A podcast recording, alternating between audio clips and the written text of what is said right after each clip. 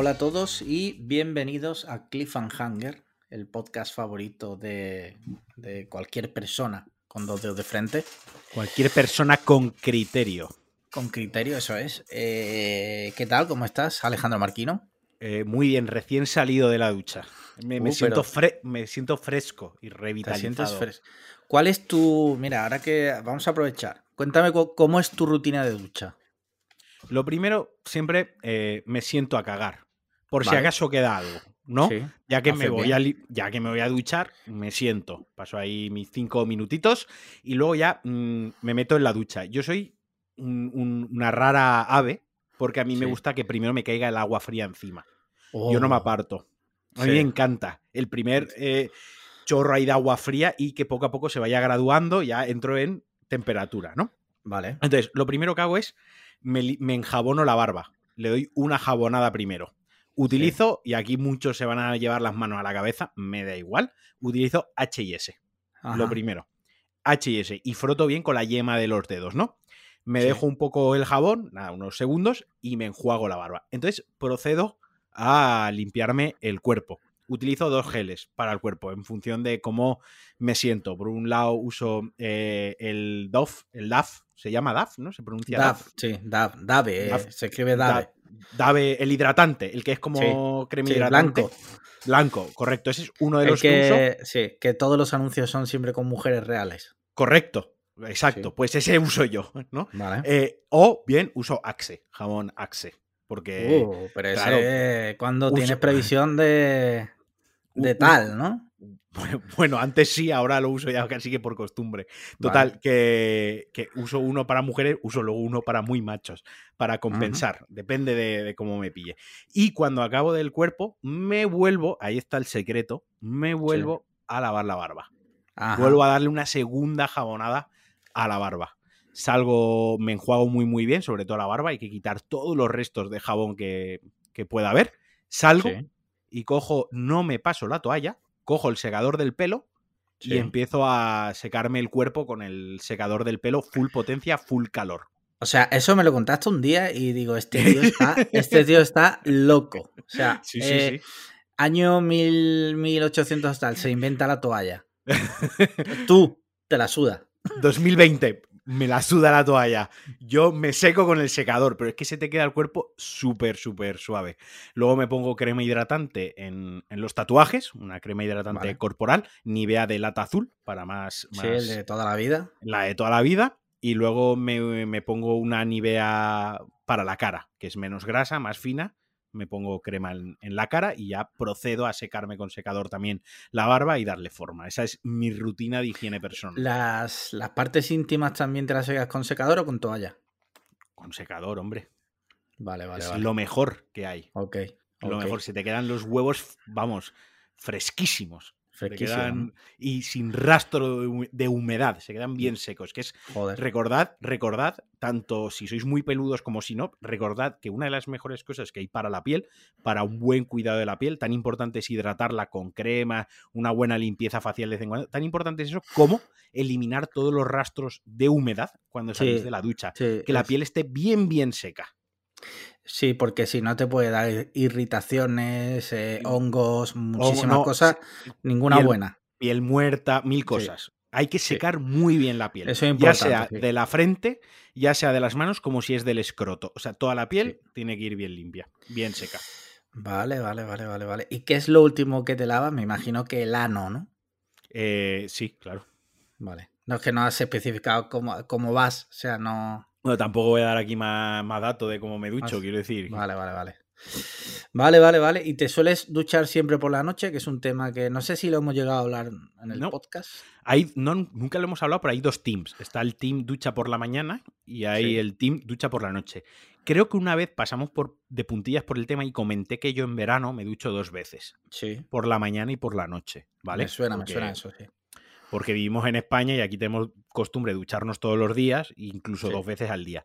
El tema está en que también creo que esto sí que me está sonando como a rollo de flashback, que tú y yo comentamos que por el trabajo que tú y yo tenemos, Sí. un trabajo de taller, muy físico, con polvo, con suciedad, con grasa y tal, independientemente de que yo me duche por la mañana o no, la ducha al Ah. llegar a casa es Es impepinable. importante, sí. Aunque incluso haya hecho trabajo de oficina, pero si me he movido por el almacén, quieras que no el polvillo que hay por el Mm. almacén, la suciedad, pues yo qué sé, una ducha para sentirte como que has salido del trabajo realmente, ¿no? Sí, sí, sí. Muy bien, muy bien, muy bien. ¿Tú, eres de- pues, por- ¿Tú te duchas por, la mañana o por la Suelo noche? hacerlo por la noche, menos en vacaciones. En vacaciones No te duchas. No me ducho, no. Le, das, le- Cada- le das vacaciones a la higiene también, me parece Lo muy bien. ¿eh?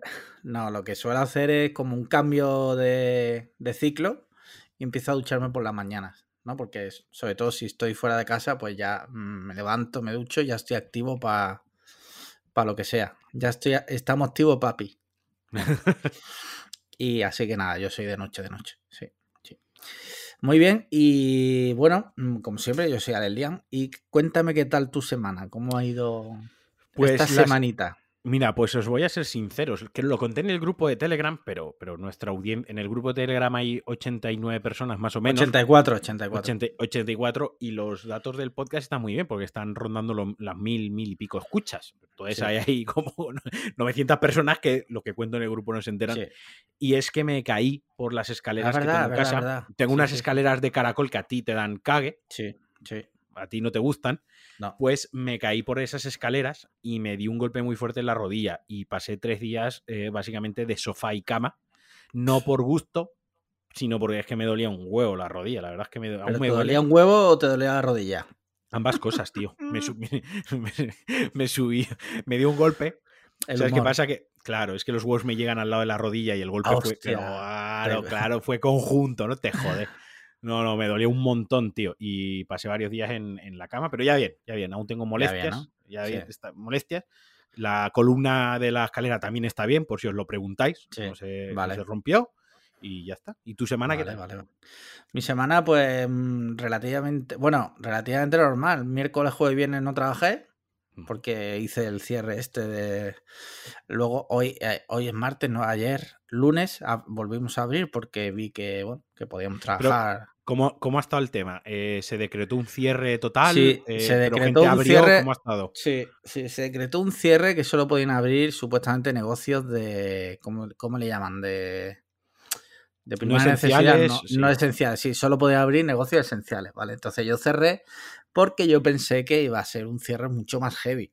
Luego yo vi miércoles, jueves y viernes porque me moví, porque fui a ver a algún cliente y tal, tuve alguna cita y yo vi que en realidad había bastante, bastante actividad. O sea que lo único que no había abierto era bares y muchos bares sí abrían porque tenían servicio de para llevar y tal.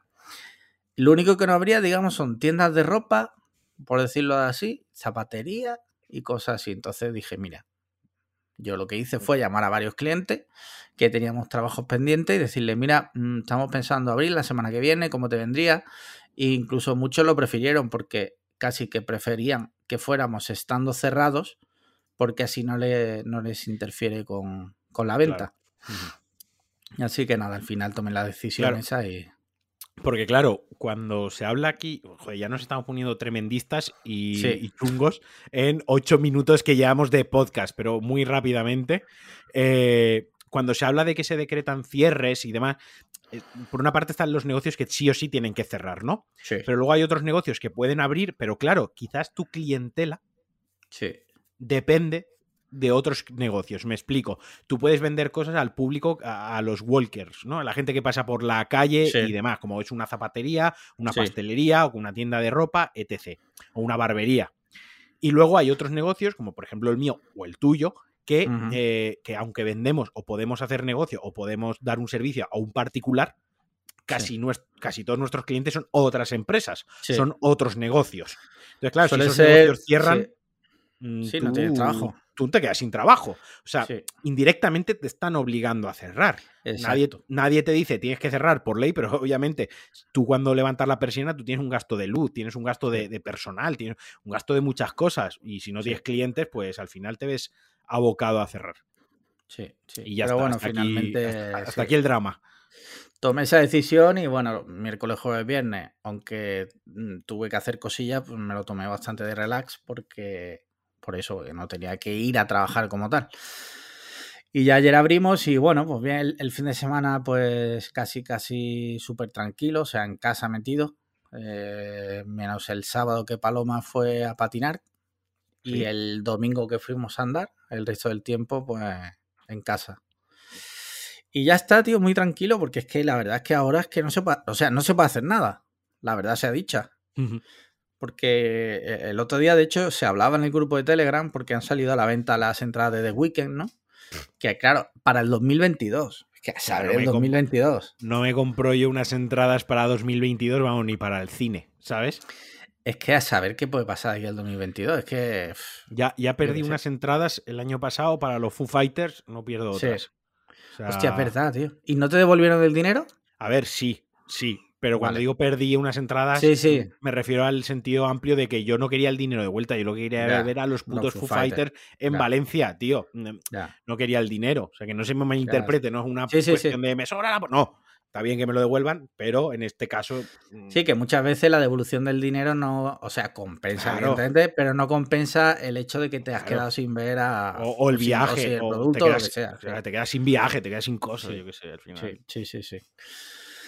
Muy bien, chicos, pues si te parece, mm, vamos a pasar a la sección mecenas. Y es que nuestros mecenas tienen varias preguntitas para nosotros. Venga, va. Eh, Mira, tenemos a, como no, José Mateo Bustamante, como no, propone lo siguiente.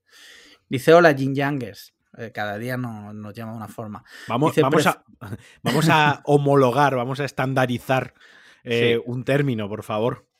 Sí, sí, tenemos que, tenemos que pensar uno y ya vemos cómo lo hacemos. Dice, hola Jin Youngers, ¿preferiríais que os dé un puñetazo Fernando Simón y ganar lo que él gana en un año o que os dé un puñetazo Conor McGregor y ganar lo que él gana en un año? Hostia. Eh, Yo, yo creo, creo que sé lo que haría. Venga, yo siempre respondo primero estas historias. Te Sí. toca a ti, va. Mira, yo creo que me la jugaría a una sola carta y que fuera el puñetazo de Conor McGregor. Sí, Sí. yo no. A ver, en el peor de los casos, a ver, te puede matar. No, no, te puede Te- matar, no. Te puede matar. Escúchame, escúchame. Hay un gran, una gran probabilidad de que te mate. Quiero decir, porque no solo hay que saber dar puñetazos, esta gente también sabe recibir puñetazos. Sí, sí, sí, sí, sí. Y, y hu- y humildemente, honestamente, y entre amigos, yo no creo que tú sepas recibir puñetazos. Pero me la juego todo.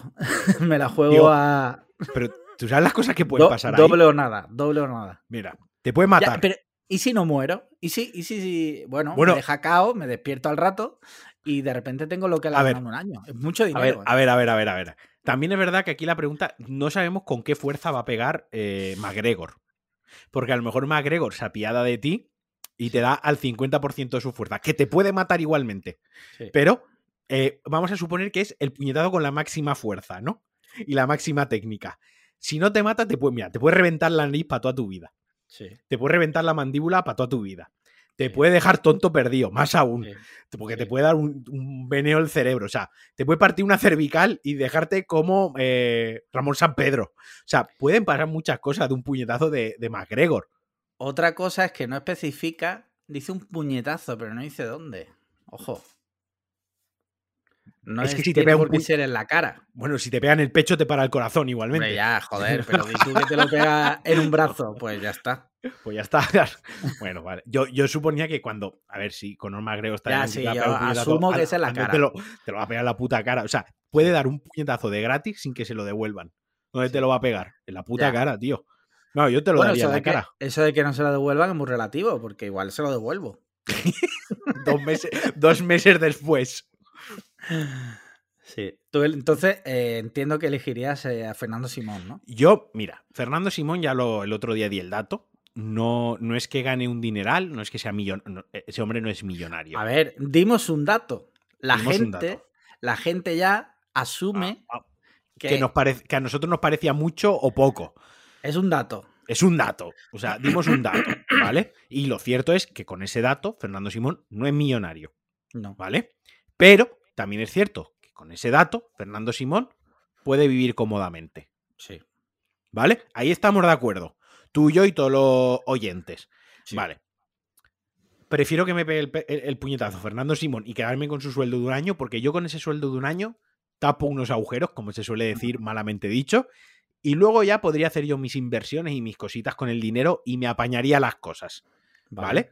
No, Vale, vale, vale. no me arriesgo a que me partan esta bonita cara que tengo, porque Mm. para una cosa que tengo, pues no tengo muchas cosas en la vida, pero que he nacido guapo. Yo no- es que, claro, yo es que como soy feo, me la juego. Claro, O sea, yo no tengo nada que perder. yo es que soy calvo, pero guapo. O sea, por lo menos por esa parte he tenido suerte. Entonces, yo qué sé, eh, que no me parta la putísima cara, ¿sabes? Así me, va, así me va a dejar igual. También es cierto que siendo multimillonario, como McGregor, hombre, un dinosaurio no comprarás, pero a lo mejor te da igual ser feo, quiero decir. Te no es otra puta cara. Él no es, no es especialmente guapo. También es verdad que o él ha recibido muchas hostias, ¿eh? Eh, Lo que pasa también es que el tío pues tiene su personalidad, tiene su rollo y tal, y al final este va a aparecer un podcast de Conor McGregor, porque al final todas las semanas decimos algo de Conor McGregor. pero- Habrá que invitarlo. Que por cierto el otro día eh, le hicieron caos. Sí, sí, sí, sí. Bueno, al final, a ver, yo no sé cuántos has seguido tú su trayectoria o, o si te gusta y demás, pero vaya, por resumirlo muy fácilmente, muy rápidamente, es que se hace mayor también, como todos. Quiero decir, eh, ha sido, si no el mejor de los mejores, pero también se hace mayor y al final también mm, aparecen chavales nuevos, gente nueva, gente joven. Mm. Gente con otros métodos de entrenamiento, no mejores o peores, pero con otros métodos, otras dietas, o- otro- otros, y- puede ser que caiga la breva que en un combate pues le partan la puta cara, yo qué sé. Eh, que lo dejen noqueado, como todos, tío, yo qué sé. De hecho pasó, pasó, de hecho, el otro día. Sí. Claro. Muy bien, pues ya está. Eh, por primera vez creo que no hemos coincidido, que normalmente coincidimos, pero esta vez no. ¿no? Cierto, cierto. Perdón. Eh, Radio Gea dice, menos mal que has avisado, si no, bueno, es que lo que os comenté, yo siempre aviso a los Patreon, digo, mira, hoy grabamos, no habéis mandado nada, mandadnos cosas. Y ya está. Dice, tengo muchas ganas de que vuelva la sección héroe o villano que recuerdo que había en el podcast hace mucho tiempo. Aparte de eso, si tuvierais que elegir entre ser... Oh, buenísima pregunta. Si tuvieseis que elegir entre ser ciegos o sordos, ¿qué preferís? Dice, mudos no, por favor, que nos quedamos sin podcast. Esto A es ver, muy jodido. ¿eh? A ver, siendo sordos tampoco podríamos hacer el podcast. Claro, porque no, no nos escucharías. Porque no se o sea, yo no te escucharía. a ti ni tú a mí. ya, ya hay un problema de facto mm, Sí. en el planteamiento. Pero Sí. olvidemos el, el bug, el Claro, glitch. pongamos, que sí. Yo prefiero ser sordo, tío. Sí, yo también. A ver, primero porque el sentido de lo. Primero porque si pierdo la vista, o sea, no, Sí. no- no podría ni jugar a videojuegos. Estando sordo, puedo jugar a videojuegos, ¿vale? Para empezar. Puedo ver películas estando sordos. Sordo, perdón. Segunda, es que para escucharme meces, que es lo que más escucho a lo largo del día, pues oye, pues también me da igual. Y por otra parte, está el lenguaje de signos y también el avance, el avance médico, el avance de la ciencia para con la sordera no es igual Sí. como para Bueno, con la, ¿viste? la ceguera. ¿Viste la peli Sound of Metal que recomendé aquí? No, no la he visto. Vale. Recomendación mía, ¿eh? No de Ingeru, que siempre quiere atribuirse el, el- a Ingeru, eh, nuestro colaborador. Siempre quiere atribuirse él que la ha recomendado. Es mentira. Eh, vale, es que va de eso. Va un poco de eso. Entonces, es verdad que ha evolucionado mucho el tema de la sordera. Pero tampoco te quedas perfecto. Evidentemente, más que la de la ceguera. Claro. Claro, estamos, estamos eligiendo el mal menor, la tara menor. Dos taras, Sí. tú y yo tenemos muchas taras eligiendo la tara menor. Al final. Sí, sí, sí, sí, sí. Muy bien, yo igual, yo sordo, tío, porque por eso eh, el input visual es, el- es sin duda el más importante. Mira a Beethoven, o sea. Beethoven era sordo y creó algunas de las más bellas melodías de la historia. ¿Sabes? Aún, Sí, sí, sí. aún así, hay gente, hay personas ciegas que también han llegado súper lejos. Evidentemente, si tienes un talento innato, eh, da igual que seas ciego, sordo o mudo, vas a llegar donde quieras. Sí, ¿Qué claro, pasa? Que no es, no es mi caso. No, O sea, yo mío. soy un matado. Entonces, eh, yo prefiero estar sordo y poder ver películas, como tú dices, jugar videojuegos, ver a mi familia, ver a mi mujer, ver a mis perros. Y no los oigo. Bueno, pues yo qué sé. Ya está. Muy bien, interesante pregunta esta de Radio Gea. Sí, sí, sí, sí. Dice Mauro Fuentes, alias Fotomaz. Dice, buenas a ambos. Muchas gracias por vuestra constancia, por alegrarnos en estos momentos de incertidumbre. Joder, lindas, lindas palabras. Dice, atención, pregunta. Os invitan a participar en la Isla de las Tentaciones. ¿Lo haríais? ¿Sería cuestión de dinero? ¿Cuánto? Después pensad lo mismo, pero si estuvierais solteros y os pusieran de cebo, ¿lo haríais? Eh, yo no lo haría. A ver, yo en estos momentos, con la pareja que yo tengo actualmente, yo no lo haría.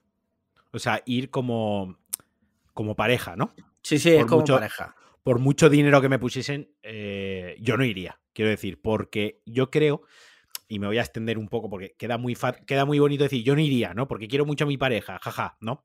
Que también. Pero vamos a, vamos a profundizar un poco. Yo creo que aunque vayas con tu pareja por dinero, aunque tú dejes muy claro, vamos a hacer esto por dinero, o sea, de, puertas para adentro en casa, ¿no? En plan, mira, no, vamos a hacer esto por dinero, tú das un poco de espectáculo, yo doy un poco de espectáculo, te dejas camelar, yo me dejo camelar, yo qué sé, ¿no? Para dar un poquitín de bombo y tal, y sacamos, yo qué sé, imagínate, 10.000 euros, ¿no? Que nos vienen muy bien. Pese a eso, yo creo que es imposible que no se discutiese después. Hombre, claro.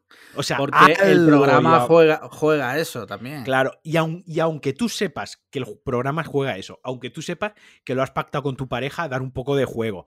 O sea, muy frío, mucho te tiene que gustar el dinero como para anteponerlo de esa manera a tus sentimientos y que eso no afecte a la pareja. Y ya no te digo solo tu parte, sino la otra parte tiene que tenerlo igual de claro. Entonces yo creo que al final te afecta. Ahora bien, en la otra pregunta, si yo estuviese soltero y me dijesen de ir como tentación, pues yo sí que iría. Quiero decir, si estoy soltero, si estoy soltero, que no tengo, no, vamos, como cuando fui a First Date, que estaba soltero, es que quiero decir, si estoy soltero, me pagan, me llevan a ir a la República Dominicana un mes de resort, prácticamente, ¿no? Un mes que no sé nada del coronavirus, un mes que no sé nada de problema, que estoy venga a la fiesta todo el día eh, pasándomelo bien en la piscina, bebiendo música, levantándome la hora que quiero, cocinándome la peña, porque les ponen un catering y tal, pues claro que iría, claro que iría. Yo, mira, respondiendo a la primera, no iría tampoco. No porque yo vaya a desconfiar de mi mujer ni nada, sino porque creo que todas las parejas que van ahí, para empezar, van porque no están bien. O sea, pues si tú estás bien con tu pareja, no vas ahí por mucho dinero que te ofrezcan, porque además ahí El, dinero que te ofrecen eh, tampoco es tanto como para ser un game changer. Si fuese tanto dinero, no estarían vendiendo gilipolleces en Instagram. Exacto, exacto tú lo has dicho. Eh, y luego, respondiendo a la otra, yo, a ver, si me dicen de ir de tentador, yo por ir iría. Ahora, que no me voy a, comer una mierda, también te digo. Yo, yo creo, vale, esto es como la pregunta de la ceguera y la sordera y la pregunta de McGregor y el puñetazo, ¿no? pongámonos en el caso de que tú y yo, porque yo tampoco lo soy, tú y yo somos viceversos. Pues somos tíos maravillosos lozanos de 23, 25 años, con midiendo, bueno, tú sí que mides más de un 80, midiendo más de un 80, con pelazo, ¿no? Y encima con abdominales o más o menos marcaditos. Pongámonos en esa suposición para tomar la decisión. Obviamente, si a mí me lo dicen mañana con el cuerpo escombro que tengo, no voy. Pero escucha, tampoco ni tan mal, porque si te fijas una cosa, en el programa siempre hay algunos tentadores que ni consiguen citas ni nada, simplemente están ahí de puta madre, de fiesta, eh, son unas vacaciones. Sí, sí, pero no. Porque yo tengo. Joder, yo tengo mucho ego, tío. Ya. O sea, yo tengo mucho ego, que no quiere decir que yo sea eh, ni egocéntrico ni egoísta, ¿no? Pero más que ego, lo que tengo es mucho amor propio y mucha autoestima. Y yo sé que ir allí y no comerme un torrao me afectaría la autoestima. Pese a que las probabilidades, yendo como tentación de que no comerte un torrao son muy altas, porque hay eh, cinco, personas, cinco mujeres en nuestro caso, cinco hombres si fuésemos mujeres, eh, cinco para, para diez. O sea, quiero decir, las matemáticas juegan en, contra de los tentadores, mm. básicamente. A no ser que seas el tío este de esta semana que se ha liado con dos en la misma noche. Sí, sí, sí, sí.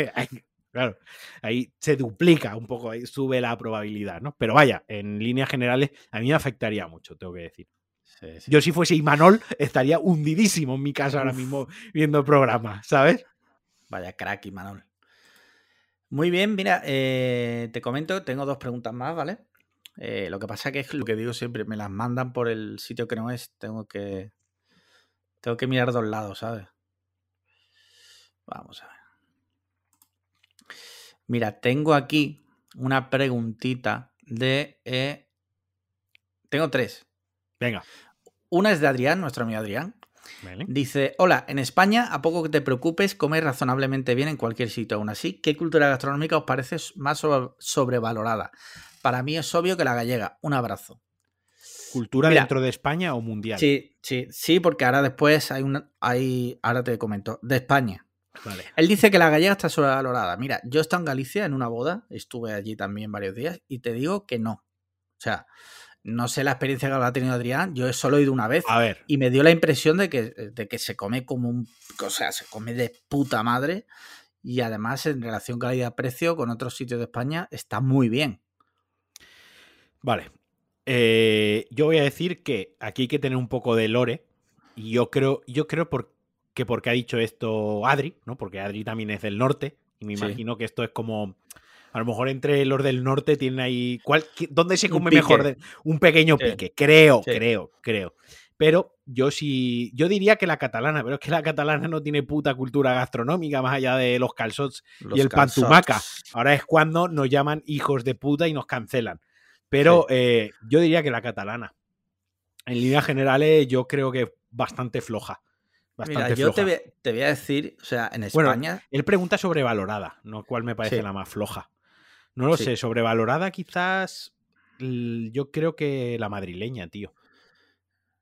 La madrileña que si, si lo reducimos mucho, mucho, mucho es el cocido, Es claro, es que el cocido, los calamares a la romana, los bocadillos de calamares. los bocadillos ¿no? de, cala- de- los bocadillos de calamares, el cocido, eh, las torrijas, eh, que creo que son típicas de allí, o al menos allí donde más se comen, y no me viene a la cabeza muchas más cosas. Mira, yo te voy a decir una cosa, ¿vale? Y a lo mejor la gente dice, ah, es un bien queda. Voy a decir algo, en España se come bien en todos sitios. partes. Sí, sí, O sí. sea, se come bien en toda España.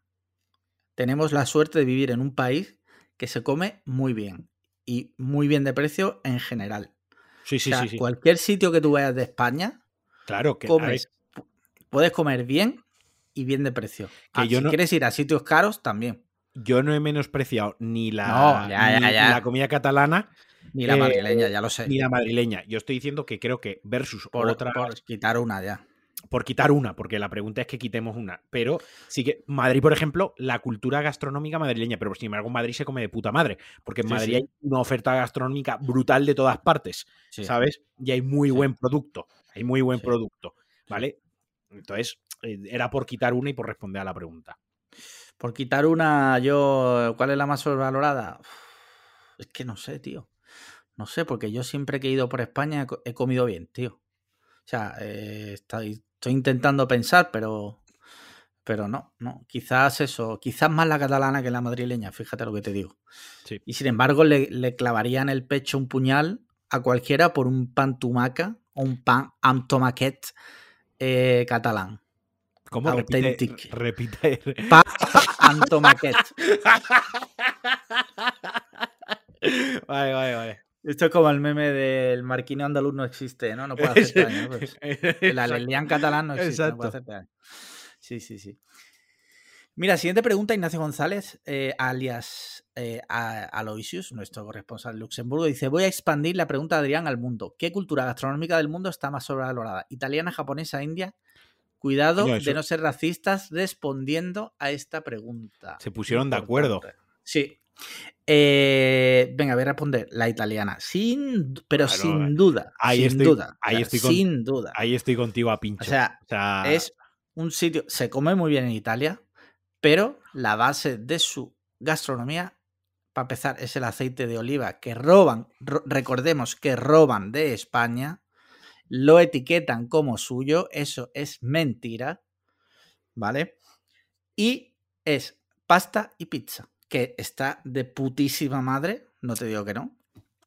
Está muy buena, en- en pero han la- sabido, han sabido venderse también que tú vas a cualquier parte del mundo y es, oh, cocina italiana, mu- molto bueno. A Y ver, es como, yo estoy estando 100% contigo, estando 100%, con- 200% contigo, he de decir que no solo es pizza y pasta, también tienen ya, muy buenos embutidos, sí. muy buen queso y muy buen vino. Pero Es no es nada que no tenga, por ejemplo, España y Es España que lo es tiene eso, muchísimo tío. mejor. Quiero decir, es Es que una- es eso, mira. o, o que no tenga Grecia. Quiero decir, al final son dietas mediterráneas, ¿no? Es una gastronomía mediterránea. Pero Grecia, por ejemplo, a mí me parece que tiene una cultura gastronómica y una cocina muchísimo más variada y muchísimo, entre comillas, también tiende a ser más exótica, más Sí. diferente, estando dentro del Mediterráneo, que Italia. Italia me parece muy a veces. Muy a veces. Muy, y lo que tú dices, la pasta, lo fundamental de la pasta, que ni siquiera la inventaron ellos, eso para empezar. Yo me quedé, sí, es China. Eh, yo me quedé muy, muy, muy pillado en el 2016 cuando fui a Nueva York, la primera vez. Fui a, no sé si conoces Italy, he escrito Eataly. Es un, digamos, como un, no sé si seguirá, creo que sí. Es un food court que se llama como un mercado súper grande. hay, hay dos en Nueva York. Italiano, que tiene como muchos puestos. Bueno, o sea, eh, han sabido venderse tan bien, tan, tan bien, que en cualquier, sobre todo en países eh, tipo Estados Unidos, eh, Canadá, Inglaterra y tal, lo tienen como la mejor comida del mundo, ¿vale? Y, o sea, los embutidos suyos, yo los reconozco, están muy buenos, su queso está muy bueno, a mí me encantan, yo los compro, pero no se puede, es que no se puede comparar con un embutido ibérico, tío. Es que eso lo hablaba el otro día, no sé con quién también, salvando las distancias. La carne de Wagyu, ¿vale? Oh, es que la carne de Wagyu. ¿Tú has probado una presa ibérica de bellota a la plancha? pero es el complejo. Es el complejo que tenemos con la música española, el cine español, la literatura española, el arte español, todo eso volcado también a la gastronomía. Sí, sí, sí. Eh, parece que algo japonés es mejor. Sí. Por, poner un ejemplo, no, no es mejor. O sea, está muy bueno, está muy rico, pero mejor. No sabría yo qué es mejor una de las dos cosas. Me costaría mucho eh, hacerlo objetivamente, empíricamente, cuál es mejor. No, esa es una carne específica de una región específica para unas preparaciones, unos cortes y unos emplatados, y aquí tenemos otra. Aquí es más cara la de Wagyu, porque es exótica, pues la tiene que traer de Japón, me cago en Dios pero no por ser más cara está más rica, más sabrosa, más nutricional. Nah, no, no, no, no, no. Es que España, España siempre ha tenido un problema y es que no hemos sabido vendernos, tío. O sea, hasta hace dos años, eh, no sé si sabes que en Nueva York abrió un mercado español, eh, Ferran Adrià y alguien más.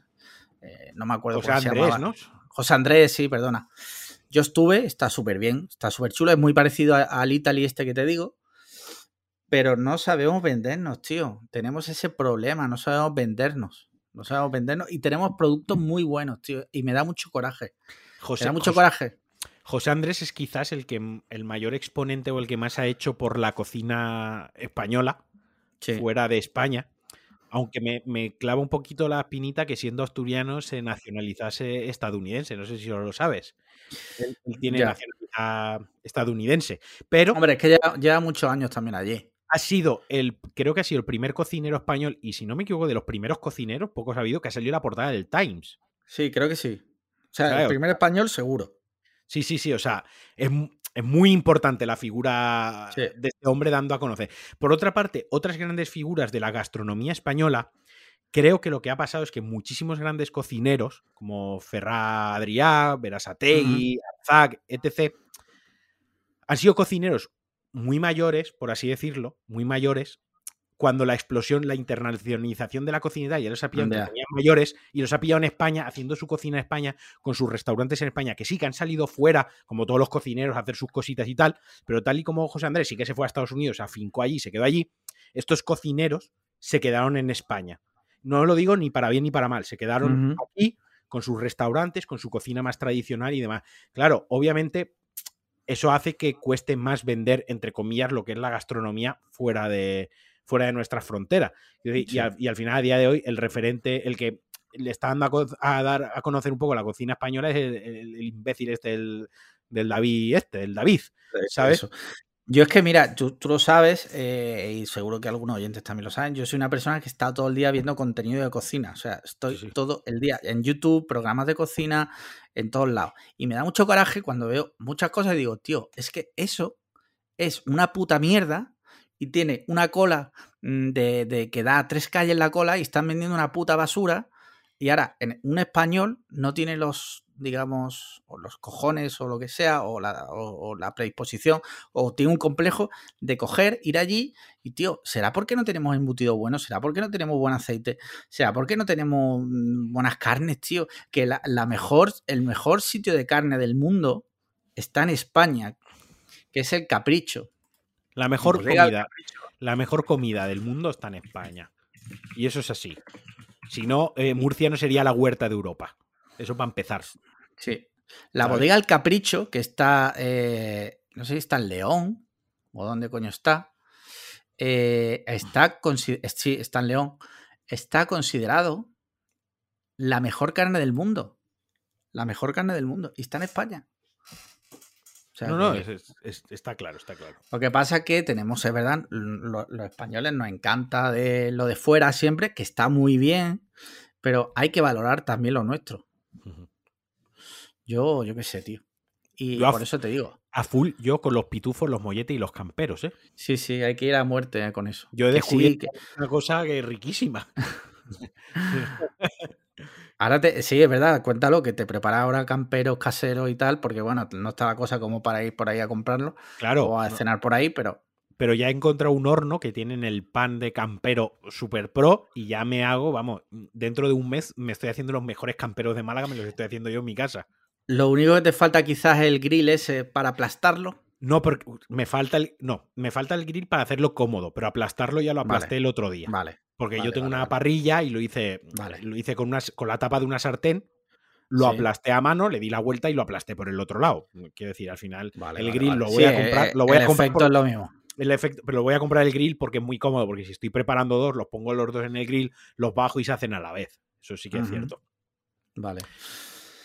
Pues ya está, yo creo que con esto los dos coincidimos también, la italiana, por encima de toda, porque mira, por ejemplo, es que en Italia se come muy bien, que no te digo que no, pero el hecho de que hayan conseguido copar el mercado como el sumo, o sea, de, de, eh, tú vas a Italia, o sea, perdona, tú vas a, a Estados Unidos y tienen un concepto de la comida italiana que te quedas loco, Sí, o sea, sí, yo, incluso a mi familia A que vive allí, es como, pero tío, ¿qué haces comiendo embutidos italianos, tío? también hay que decir que por lo menos, sobre todo, en, bueno, no, ya en todo Estados Unidos, pero en la costa este, sobre todo, hubo mucho inmigrante italiano, Sí, sí, Y a por día de hoy supuesto. mucho- Eso ha hecho muchísimo también, claro. sí. italoamericano, de, descenden- de ascendencia italiana, que obviamente ha hecho que la cultura gastronómica italiana se asiente allí. ¿Vale? Por, eso hay no. tantos restaurantes de pizza y entra un poco el, el meme este de la mafia italiana, de los, pero Sí. es así, pero, es, pero Sí. es así. Simplemente porque si a lo mejor hubiese habido más inmigra- emigrantes españoles a la costa este de Joder, que, Estados que Unidos, nosotros descubrimos América. Claro.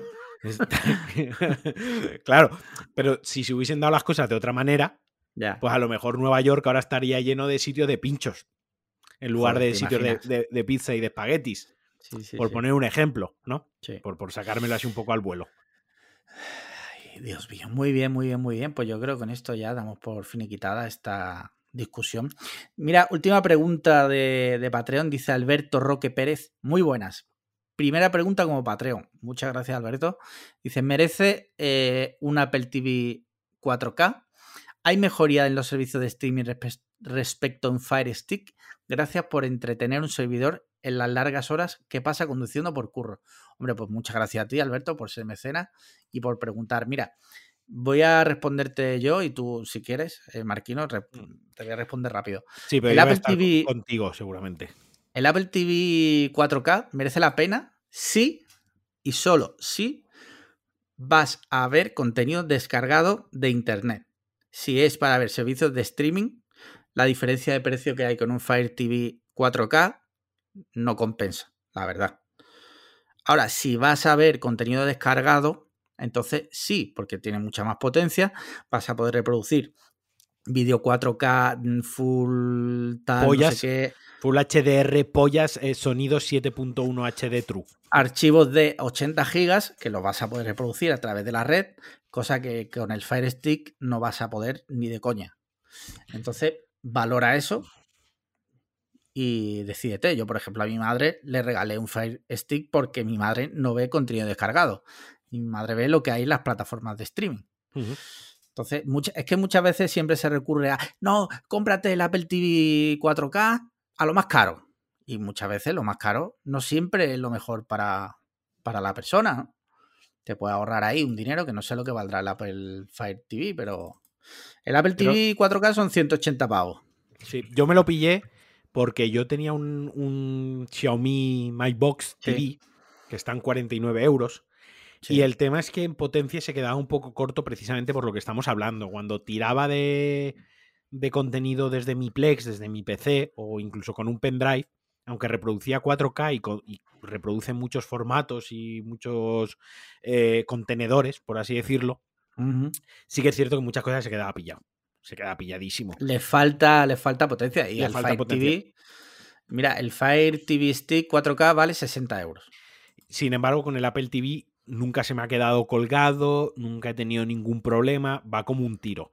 Otro tema es que, eh, al menos el Fire TV, no lo sé porque yo no lo uso, el Xiaomi es Android y como todo lo Android, mm, desgraciadamente, pues se queda obsoleto tiene una vida útil como muy corta en el sentido de actualizaciones y demás, ¿no?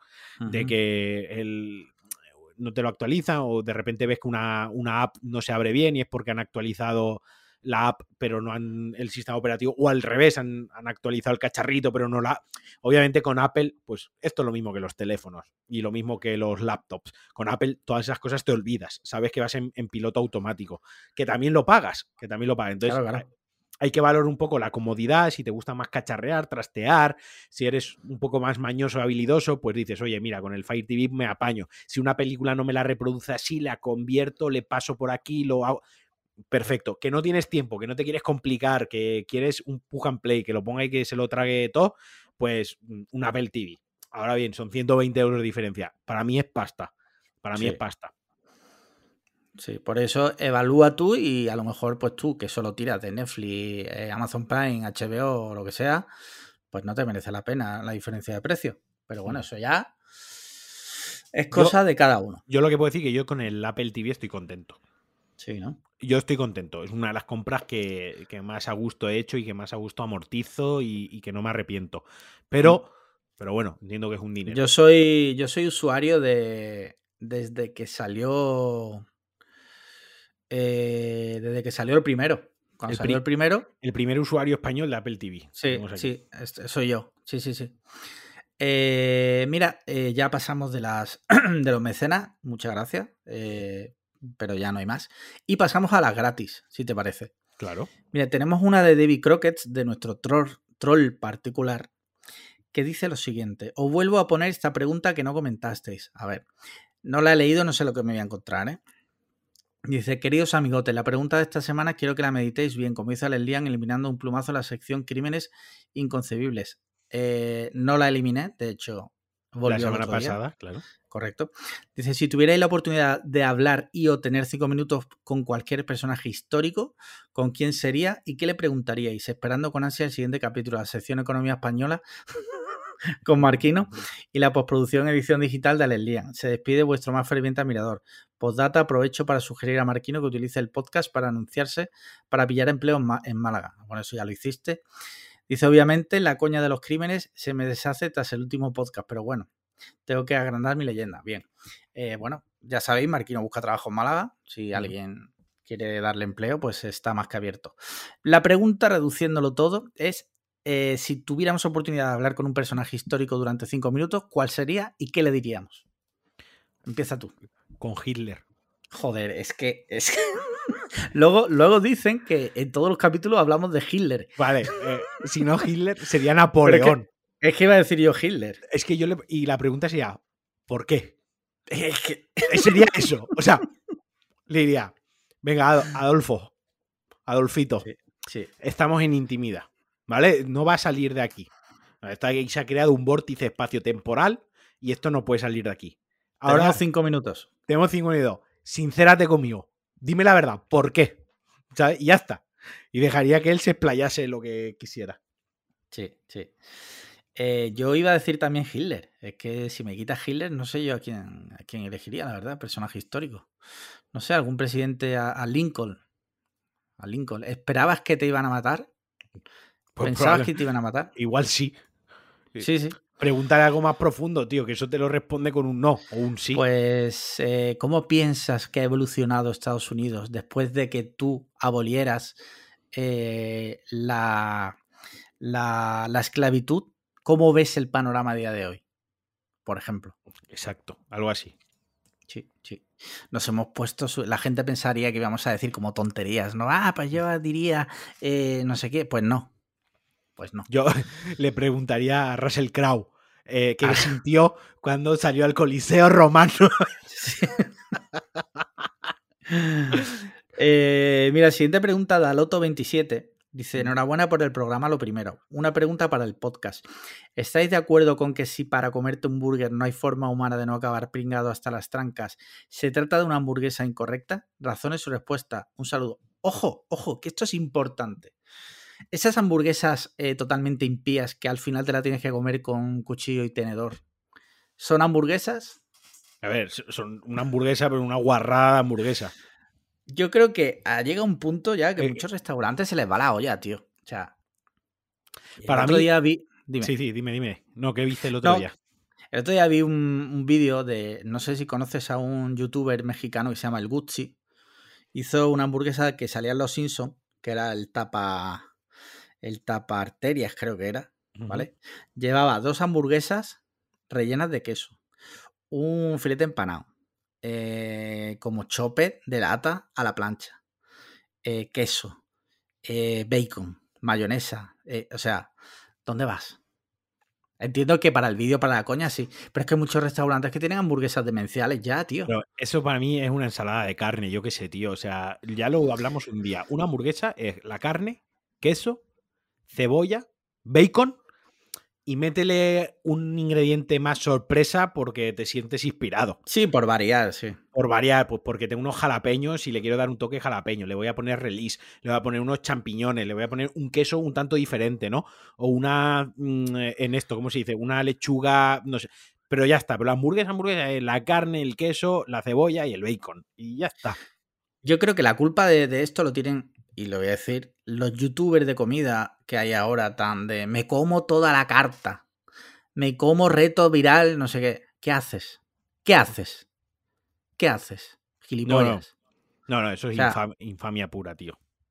Y, o sea, yo cuando voy a comer a la calle o, en casa, a ver, bueno, en casa al mediodía pues se come porque no, pero los fines de semana y tal, que le gusta a uno como disfrutar un poco más yo lo que no quiero es comer como una puta alimaña eh, en cantidades industriales. No tiene sentido. O sea, esas hamburguesas tan grandes mm, fallan, fallan en mi opinión. En la comida muchas veces menos es más. Sí. Y sí. que es muy llamativo. Yo soy el primero que cocina ciertas guarradas muy llamativas, ¿no? No, y, yo las pruebo, ¿eh? Pero porque me mola ese día, a lo mejor, eh, venga, va, pero por lo general, muchas veces en la cocina, en la sencillez, eh, está, está la clave, ¿no? Porque ahora yo pongo una cosa, voy a poner un ejemplo muy sencillo. Estas hamburguesas mastodónticas, ¿no? Sí, sí. Al final, con tanto ingrediente, al final se pierden los gustos. Sí. Al final se mezcla todo ahí. Se mezcla todo y al final solo sabe a ketchup, porque le tienes que meter tanto ketchup para que eso pase por el esófago que pierdes el... O sea, es como una ensalada. Si le pones 20 cosas a la ensalada, al final no sabes lo que estás comiendo. Es muy importante balancear los ingredientes en cualquier plato. En concreto, una hamburguesa. Joder, pones la carne, un queso, un bacon y una cebolla.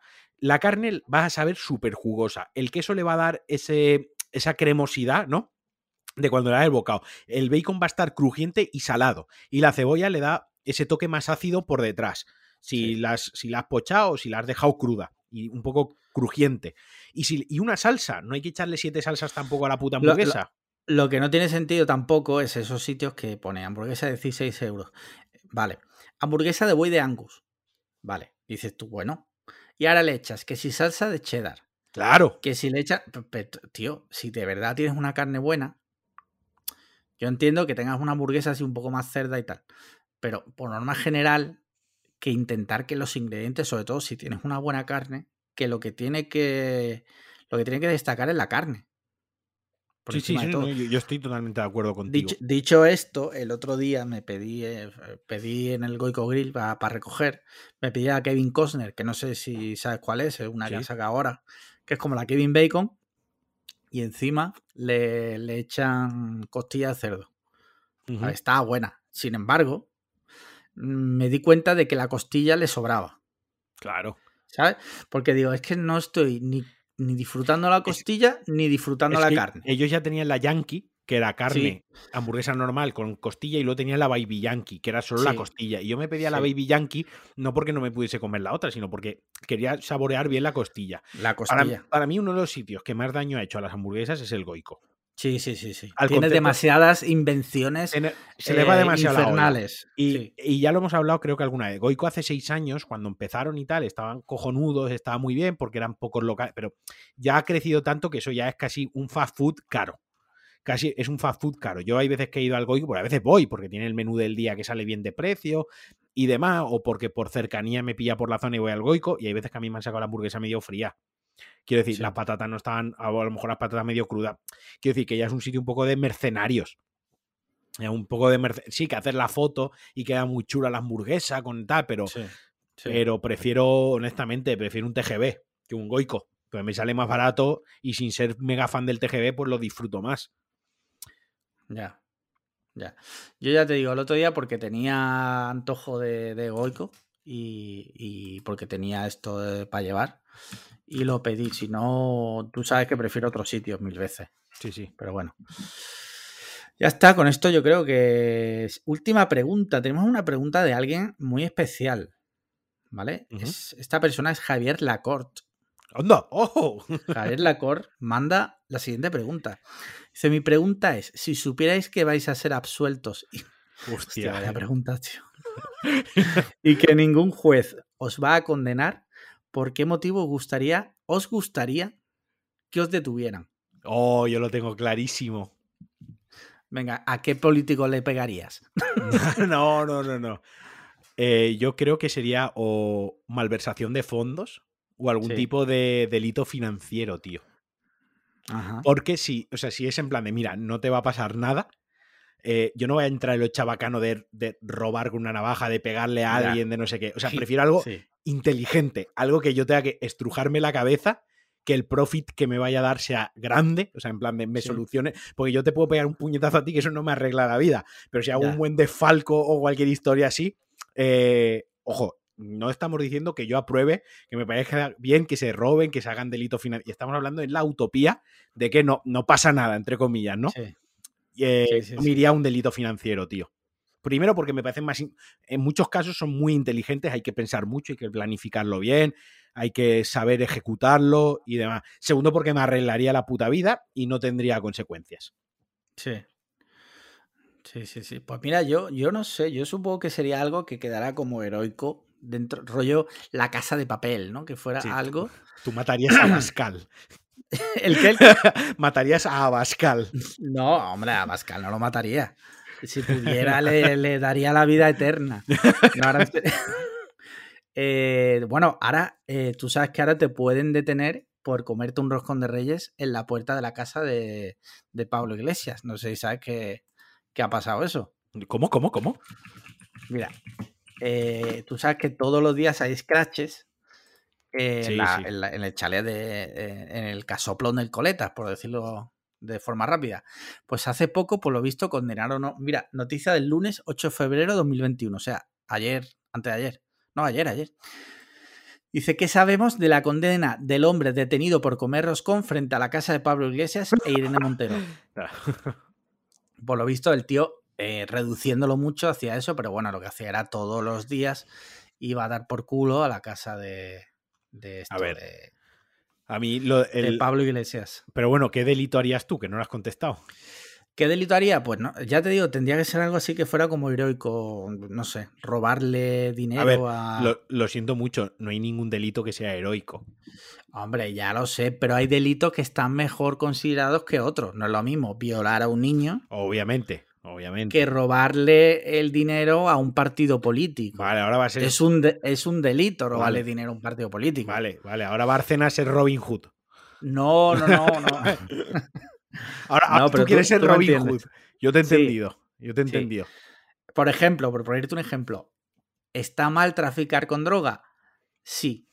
¿La gente idolatra a eh, Pablo Escobar? También. Bueno, la gente. No, la, La, gente, gente, no. los, los flipados que han visto narcos. los flipados que han visto narcos. Creo que cualquier persona con dos dedos de frente eh, no lo idolatra. O sea, eh, o sea, quiero decir, a Pablo Escobar como mucho, si lo quieres coger muy con pinzas, y esto lo estoy cogiendo mucho con pinza, pero bueno, se puede admirar su visión para los negocios, su planificación en logística, el, el, luego el mantener todo ese entramado como lo mantuvo, que eso es una gran carga, eso tiene que ser un estrés brutal. O sea, eso te tiene que envejecer y te tiene que matar por dentro, ¿no? Eh, eso es una cosa que yo siempre, siempre pienso, tío. O sea, todos los, todos los grandes capos de la droga mueren jóvenes. Sí, claro. todos, todos. O sea, la, mafia, casi todos los líderes de la mafia, casi ninguno muere de viejo. A ver, es que, y si llegas a viejo, debes de llegar hecho mierda, porque, insisto, tú ponte que un CEO de una gran compañía ya está cascado por el hecho de ser CEO de una gran compañía y todo lo que conlleva detrás, ¿vale? Eh, se les nota el paso de los años. ¿De acuerdo? pues imagínate eso, pero de, un, de, un, negocio ilegal. De un negocio ilegal, que te tienes que preocupar de que el negocio vaya bien, de que no te pillen y de que no te mate tu competencia, tío. O sea, es, que mm, hasta la persona con la que duermes te puede matar, llegado a un momento dado, ¿sabes? Eh, entonces, joder, qué, qué duro debe de ser no, yo por eso cogería, le robaría el dinero a un partido político o algo de esto que se sabe que han defraudado. Por ejemplo, PP en Valencia o PSOE en Andalucía, que se sabe que han, han chupado dinero por doquier. Y le robaría el dinero en su puta cara. Eso es lo que yo haría. Bien, bien. ¿Y a quién se lo darías? Me lo quedaría yo. ¿qué pues tan, pues tan Robin Hood no eres. Tan heroico. Eh, tan heroico no es, perdona que te diga. Le daría, le daría, le daría algo a las monjitas vale, vale, vale. Sí, sí, sí. Pues mira, ya no hay más preguntas, su señoría. Eh, no hay más preguntas. Eh, tenemos aquí, teníamos pendiente hablar de una peli. No sé si tienes algún tema que quieras comentar antes de entrar en tema de peli serie. Tengo Turpin Films. Ah, hostia. Pues dale ya si quieres. ¿Sí? Venga, va, pues. déjame, déjame, déjame que haga una cosa. Vale. ¿Sabes que me gusta chequear las noticias? Ya se nos ha ido una hora casi, tío, con las preguntas. Sí, sí, sí, con las putas preguntas, sí, sí. O sea, con las putas preguntas no, muchísimas gracias porque lo que queremos decir... no, lo que quiero decir precisamente es que eh, nos hacéis prácticamente el programa. Sí, sí, Hablando claro. Bueno, no sé, sabes que, que ha muerto... Creo que hoy ha sido el día de, con más muertes que sí, que ya sé que no han muerto esas personas en 24 horas, sino que es un ajuste de los días, tal y cual. Sí, pero ha sido un día durísimo de muertes. Pero, como buena noticia, están bajando los contagios de coronavirus, quiero decir, no de, no de ébola. Y se espera que en unas semanas, o sea, va a venir unas cuantas semanas que todavía va a haber bastante cantidad de muertos, pero que los contagios están bajando. Y dentro de dos semanas también se espera que empiecen a bajar ya bastante los muertos. Como buena noticia dentro de esta puta tormenta de, desgracias. Así que ya está, solo eso. Bueno. Eh, Turpin Films. Venga, dentro con Turpin Films. Venga. Bueno, pues a ver, eh, hay dos pelis. Una me la dejé de la semana pasada, que es la de The Little Things, Sí, que ahora hablamos de ella. Ahora hablamos, ¿vale? Entonces, vamos a hablar de Bajo Cero, ¿vale? Vale. Que tú y yo ya la comentamos, pero no habíamos leído la, review buena, que es la de, la de Turpin. Venga, Below Zero 2021. Eh, le ha dado tres estrellas y media, ¿de acuerdo? Vaya. Allá voy. Muy efectivo. Espera que venga.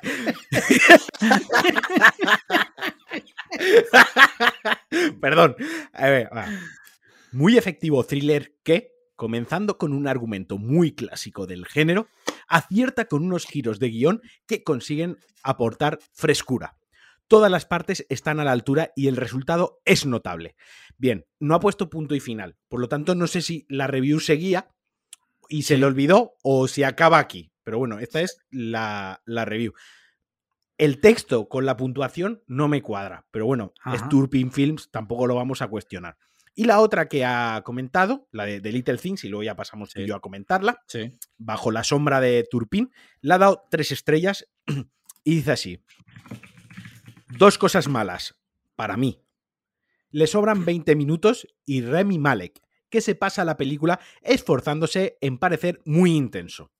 La parte buena es que trata de abordar algunos temas pocos vistos de la caza de asesinos en serie. De nuevo, no pone punto y final, por lo tanto, me deja con el suspense, al igual que la película, de saber qué pasa con la review. Pero Vale. ah, dos cosas malas para él. Para él está muy bien que lo matice, su review, pero tiene que matizar que son para él. Eh, tengo que decir que yo estoy de acuerdo en cuanto en tanto a lo de los 20 minutos, no tanto con lo de Rami Malek. Vale, ahora, si te parece, voy a introducir la película para nuestros oyentes que no lo sepan. The Little Things, que aquí se ha traducido como Pequeños Detalles, es una película que se estrenó el 29 de enero. Eh, se esperaba que se estrenase en España, no se ha estrenado por toda esta puta mierda del coronavirus. Y en Estados Unidos se ha estrenado, eh, como lo que os comentamos ya la semana pasada o en otras semanas, eh, se ha estrenado a la vez en cine y en HBO Max. Con lo cual, mm, quien quiera entender, que entienda.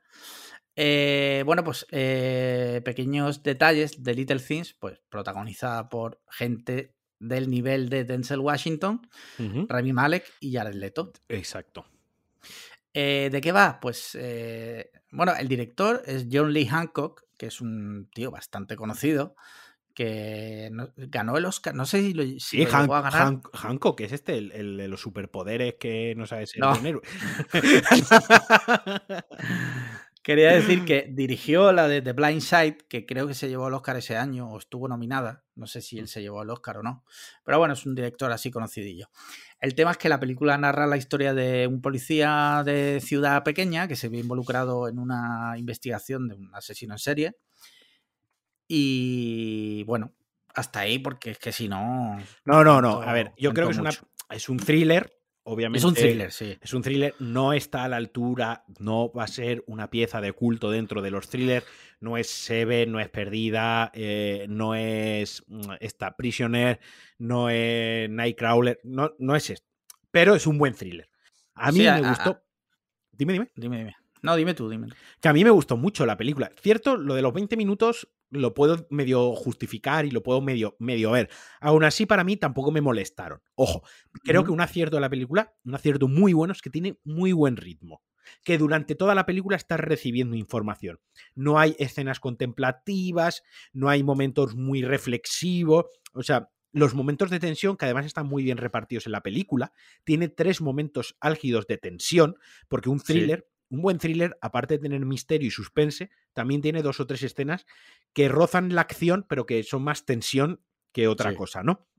Y los tiene muy bien encajados, te los, te los dosifica muy bien. Algunos grandes thrillers tienen la escena de tensión casi eh, en el principio del último acto, ¿no?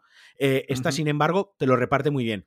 Eso por un lado, o sea, eh, tiene muy buen ritmo y, y entretiene. Yo no miré el móvil, no miré la hora, no sabía. Y eso es señal de que la película me está atrapando. Segundo punto muy bueno, Jared Leto, que Sí. podremos entrar a discutir si Jared Leto es un gilipollas, si no lo es, si bla- todo lo que tú quieras, pero es un actor. Ojo, de ya, net- Jared, Jared Leto el mejor Joker de. Exacto.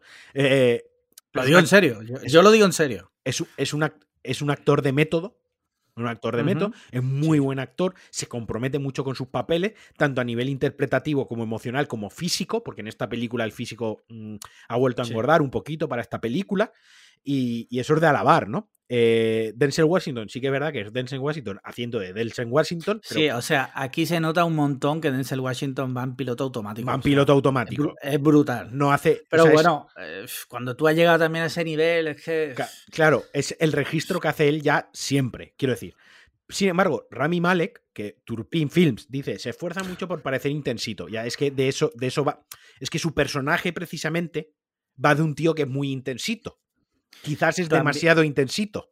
Para, También para- lo que pasa, o sea, yo, yo pensaba eso también de, de Turpin, pero luego, luego caí en que Mr. Robot es igual. Claro. que en Bohemian Rhapsody es igual. Y yo creo que es que Es que su él puta es cara. así también. Es, su- Es que, es- como si dices, no, es que eh, Ryan Gosling ha estado dos horas intentando aparentar que no tiene sentimiento. Ya es que su puta cara es esa. sí. Es que Ryan Gosling parece que, no, que lo pincha y no sangra, que no, no, no, no sufre ni padece. Entonces, yo qué sé, Rami Malek lo hace bien, tío. O sea, tiene una cara Sí, sí, lo muy peculiar, bien. tiene una cara muy peculiar. Y tiene una cara que transmite más tristeza que alegría, inclu- in- incluso cuando sonríe.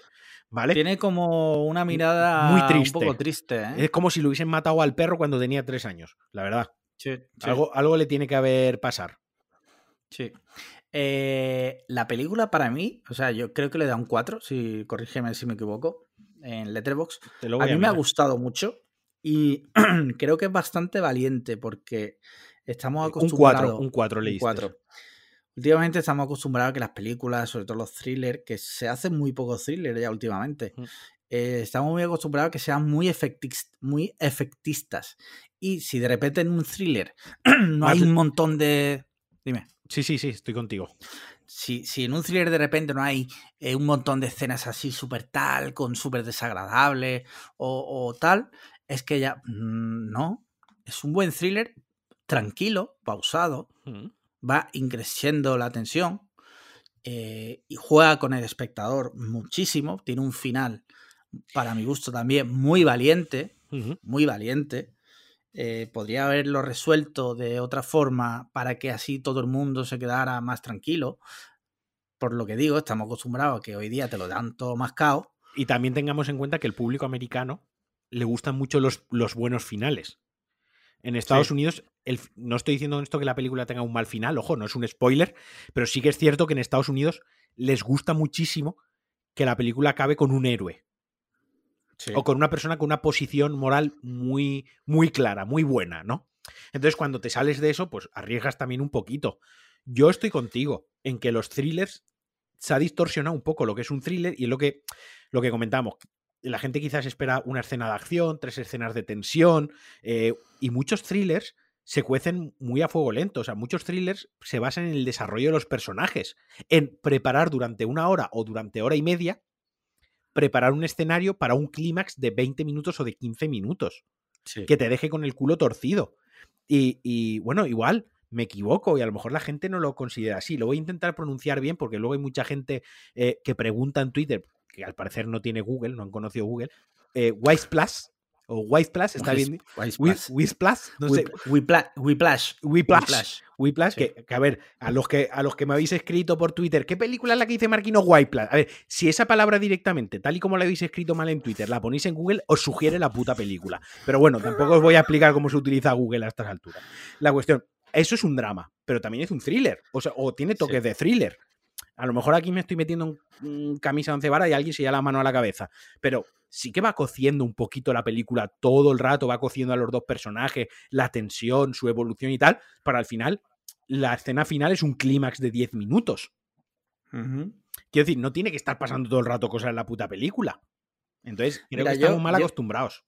Yo, que soy un gran aficionado al thriller, me encanta el thriller, eh, mi género favorito. Sí que creo que el género pues ha perdido muchísimo fuste, que por ejemplo, pues también te digo que en los 80 y los 90 los thrillers eran muy distintos a lo que se hace ahora. Y es verdad que estamos acostumbrados ya que el público en general del cine y, sea un poco tonto, o sea, de que o se lo das todo muy mascadito o, o si no, enseguida que hay una peli un poco tal, al día siguiente del estreno ya hay 15 vídeos en internet explicándote la película. Sí, sí. Entonces, eh, pues en ese sentido, pues yo, yo vi que, que esta peli era muy, muy valiente porque aunque lo deja todo bastante bien atado, pero el final, ya te digo que me gustó bastante. Yo, le, yo he estado revisando, yo le di tres estrellas y media como Turpin. Sí. Pero creo que a mí me dejó más satisfecho que a, que a A mí, ya te digo, me gustó mucho, le he dado un 4. Y la verdad que creo que todos los actores están bastante bien. La historia está bien, tiene una duración bastante aceptable. No noté que le sobrara metraje, en mi opinión. Y, y ya está. O sea, a mí me dejó muy contento. La, la próxima, o sea, quiero decir, es la típica película que no me importaría verla una, una segunda vez. Sí. Sí, sí. Entonces es una de Pues esas películas que digo, bueno, pues aún sabiendo el final no me importaría verla otra vez. Está muy guay. Y bueno, pues ya sabéis, la podéis buscar en HBO Max o por ahí. Por ahí. Ya, el que quiera entender, como digo, que entienda. Sí. Dicho esto, ¿has visto alguna otra peli? A ver, he visto muchas películas, pero de novedad. O sea, mira, vi Mom and Dad, que es de Nicolas Cage, Sí. que voy a contar muy rápidamente el, el planteamiento. Es, pasa algo, pasa algo, tampoco voy a contar el qué, por el cual, por lo cual, mejor dicho, los padres quieren matar a sus hijos de manera aparte muy Vale. violenta. O sea, no, no sirve con matarlo y ya está. O sea, quieren que sufran mientras mueren. Y se genera una histeria colectiva que es que todos quieren matar a sus hijos. Y entonces la película Sí. se centra en el matrimonio, en la familia de, de Nicolas Cage, su mujer, que ahora no me acuerdo quién es la actriz, y sus hijos, de cómo, pues, si ellos eh, sobreviven o no sobreviven, y bueno, cómo se da la, cómo se da la película, ¿no? No es un peliculón, no es un peliculón, pero me gustó el punto de vista de los padres que quieren matar a los hijos, ¿sabes? De Sí, darle ese girito, sí, ¿no? Porque es un poco incómoda, ¿no? En, en ciertos momentos, porque está muy bien llevado el tema de que ves a los hijos, pero papá, ¿qué te va? Y el padre solo quiere que, o la madre quiere matarlos. Y aparte no solo Sí. saben ellos, saben cómo otros padres matan a sus hijos y tal. Y, a ver, es, ¿Esa digamos, estará en alguna plataforma? eh, no, la tenéis que buscar por ahí. Vale. Eh, ah, no, no, sí, en Amazon Prime. En Amazon ¿En Prime. Amazon Prime? Vale. La vi en Amazon Vale. Prime. Vale, vale, vale. Eh, y esa pues me, me medio gustó. Y luego vi otra que se llama All My Friends Are Dead, que es polaca, que está en Netflix, y es un slasher. Ah, es ¿sí? muy tontorrona, pero me reí mucho. Esa es de Netflix, me has dicho, ¿no? Sí, sí, sí. Vale. Vale, vale, vale. Pues mira, yo he visto cosas, pero la única que voy a recomendar, porque el resto ha sido bastante morralla, es un documental que vi ayer en HBO que se llama Fake Famous Ajá.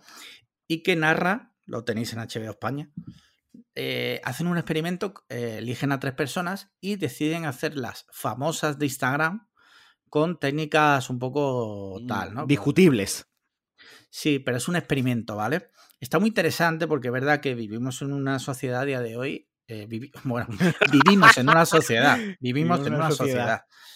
Y en esa sociedad hay gente que se le va la olla con las redes sociales y con el hecho de llegar a ser famoso. Y este documental cuenta, pues está curioso porque cuenta de los tres casos que cuenta, solo uno es eh, o sea, llega a buen puerto.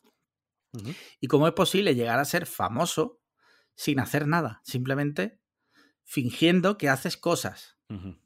A ver, yo, yo lo vi entretenido. está, sí, sí, o sea, el punto de vista es, es muy chulo y yo, yo lo quiero ver porque sí que es cierto que, joder, en Instagram se ve eh, cuentas que tienen 120.000 seguidores y luego las fotos tienen 1.000 likes, ¿sabes? Sí, sí, sí. O sea, obviamente eso está roto.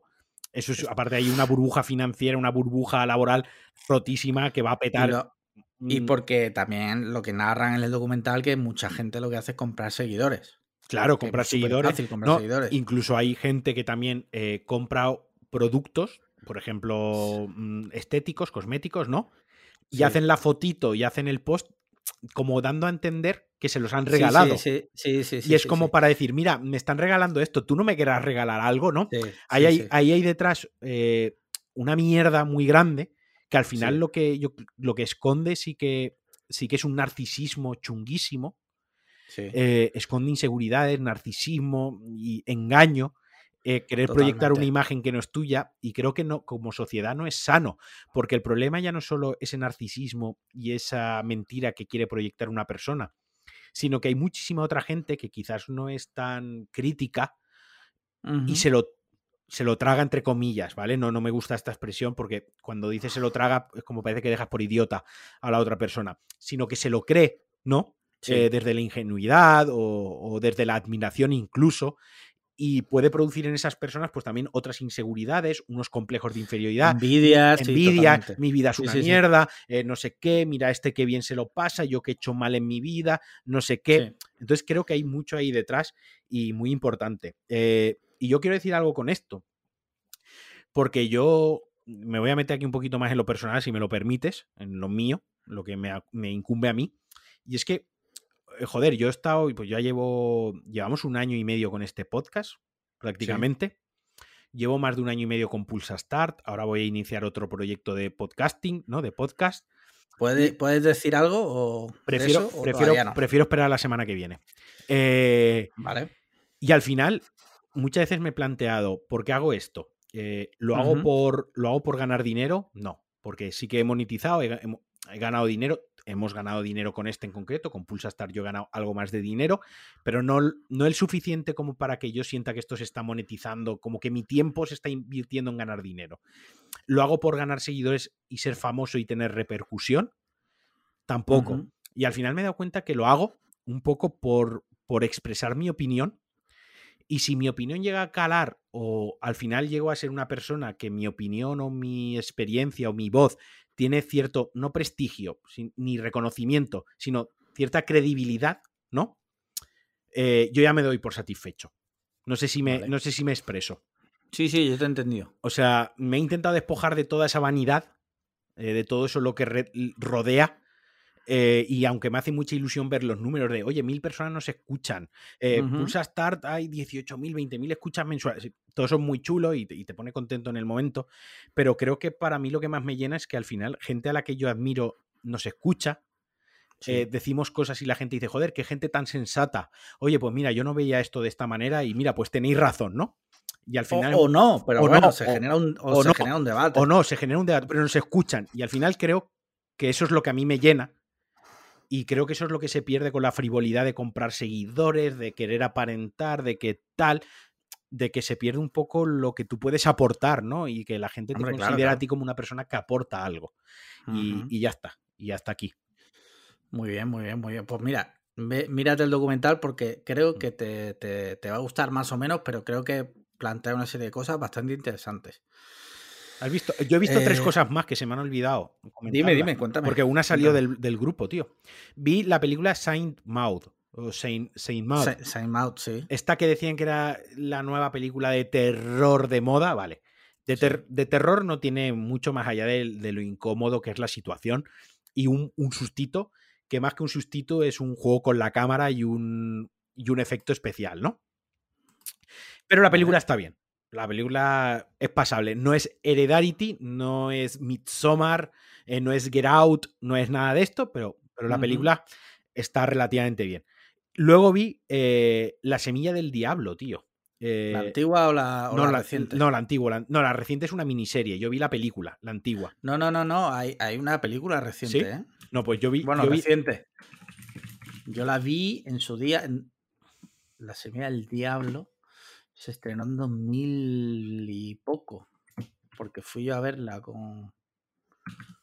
No, 2007, a ver, no sé. No sé, yo vi una. No sé si era una continuación o qué. Pero cuéntame, cuéntame. La cuestión, yo he visto la del 68 y me pareció una obra maestra. O sea, imprescindible a cualquiera. Yo, le, yo he tardado mucho. A ver, me sonaba que la había visto muy de pequeño en casa con la familia, de esto que está. Pero yo no era ni consciente. Es la primera vez que la he visto en plan de quiero ver esta película. Eh, animo a todos aquellos que han cogido el hábito de ver cine desde hace unos años para acá, dos, tres años, y se están iniciando en, la afición, en el gusto, en la cultura del cine, que la vean. Tienen que verla. es una película que hay que ver. Es buenísima. O sea, es que no sabría por dónde empezar para lo buena que es. Juega en su contra, quizá el handicap, pues eso, que es una película de, los años 60, del 68, con lo que ello implica. Pero, pero es, si te quitas ese velo de encima es brutal. Y la otra que vi es La Soga de Hitchcock. Y me, me, pareció una masterpiece, tío. O sea, me pareció. Eh, no es un plano secuencia toda la película, porque hace dos engaños. Sí. Hace dos engaños, pero sí que podría ser como, creo que son dos engaños, a lo mejor son tres o a lo mejor es uno, ¿no? Pero porque la tecnología del momento no permitía eh, hacerlo de otra forma. Pero, pero aún así, no, no, pero da igual, es que tiene hasta, hasta que llega el primer engaño, creo que son 40 minutos, creo. Sí, sí, es como una puta obra de teatro. Es un trabajo, es un trabajo de coordinación. De equipo brutal. De equipo, de los actores aprenderse todo el papel, meterse el papel durante todo ese tiempo de una manera sólida, porque muchas veces, incluso cuando vemos dramas, interpretación, a lo mejor la escena la han grabado 20 veces y son esos 30 segundos lo que graban. ¿Sabes? Que no es que están 10 minutos metidos en el papel. Eh, que como, no sé si recuerdas la película esta de Adam Driver y Scarlett Johansson, la de Historia de un matrimonio, que se hizo súper viral la escena de la discusión. Exacto, exacto. Y a ver, no por menospreciarlo, pero la gente, ah, esto es impresionante. A ver, son actores trabajando. Eh, trabajando muy bien, pero no deja de ser eso. O sea, a lo mejor la han hecho 40 veces. ¿Sabes? No es como en la SOA lo que tú dices, que es del tirón. Del tirón. Y si, y si falla, pues tienen que repetir los, 20 minutos del tirón. ¿Sabes? Entonces, yo qué sé, eh, me, me, gustó mucho, tío. reconozco el mérito que tiene.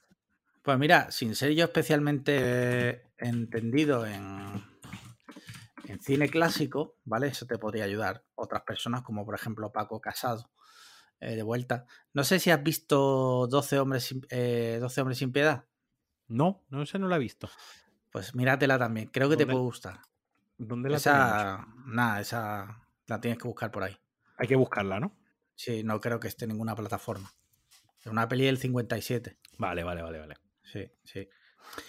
Pues nada. ¿Y alguna serie? No, ¿Alguna serie? no. ¿Sigues con Servant? Sigo con Servant, muy bien. Me está gustando mucho la segunda temporada. Eh, no entiendo la diferencia de nivel de la primera temporada y la segunda temporada. Creo que es porque la primera quería planificar todo lo que venía en la segunda temporada.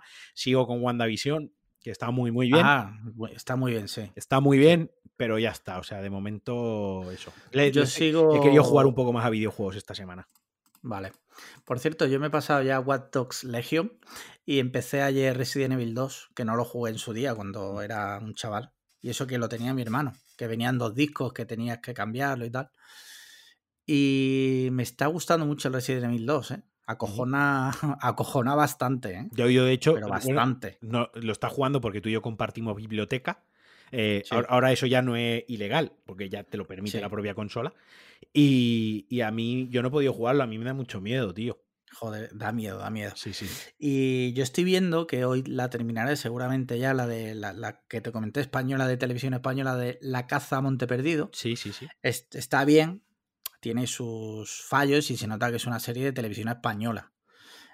Pero está bien, me está gustando. Es, un, es igual, es tipo thriller y tal. Vale.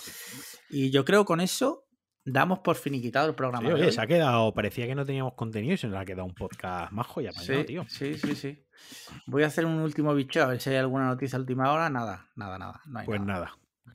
Pues nada, lo Así dejamos aquí. Como siempre, muchas gracias, eh, Alejandro Marquino. Y sobre todo por gracias cierto- a, los que han llegado aquí, a este punto. del- Hasta aquí, por cierto, que subimos vídeo la semana pasada Sí, comiendo en KFC. sí. Eh, el otro día alguien nos recomendó que podíamos ir al Goico a probar una nueva que han sacado. Habrá que verlo. Eh, y si no, recomendarnos más sitios. Yo tengo ganas de que hagamos eh, la cifra actual de Patreon, lo que entra el dinero actualmente mensual, en Sí. hamburguesas de un euro del McDonald's, Sí. que las sí. pongamos en una montaña y tú y yo nos A ver hasta, hasta dónde llegamos. ¿no? ¿Cuántas nos comemos cada uno? Haré el contador, el uno, dos, que, vaya, que vayan. Y podemos grabar un. Podemos charla, hacer un podcast y ir rescatando algunas preguntas que no grabemos en el programa para, hacerlo en el vídeo, tío. Puede ser muy loco eso, sí. A ver si Paco de vuelta, que sé que nos escucha, eh, nos ayuda con ese vídeo. Se encarga de A la parte si se- técnica. A ver si se relaja un poco la situación del COVID y podemos movernos un poco más Sí, con sí. libertad y sin, sin miedo, sobre todo, a morirnos. Porque recordemos que el- el- lo peor que te puede pasar es morirte. ¿no? Que muchas veces se dice, bueno, pero ¿qué es lo peor que puede pasar? Que te mueras. Como la niña esa, peor es morirse. Sí, peor es morirse. Pues nada. Así que nada, mu- muchas gracias como siempre a ti por estar ahí, a nuestros mecenas por todos los meses estar ahí, eh, nuestros oyentes también que estáis ahí y nos apoyáis en, en todos sitios. Importante, este, esta semana no voy a pedir nada de Apple, de Apple Podcast ni nada, simplemente que cuando esté el tweet de esta semana del capítulo, Le deis al retweet a muerte. Es importante. De hecho, Nos seguís 400 personas. si mejor que el retweet, si hacéis, citáis el tweet poniendo un comentario, aunque sea malo, Ingenioso. ingenioso, eh, os comemos la polla. Adiós.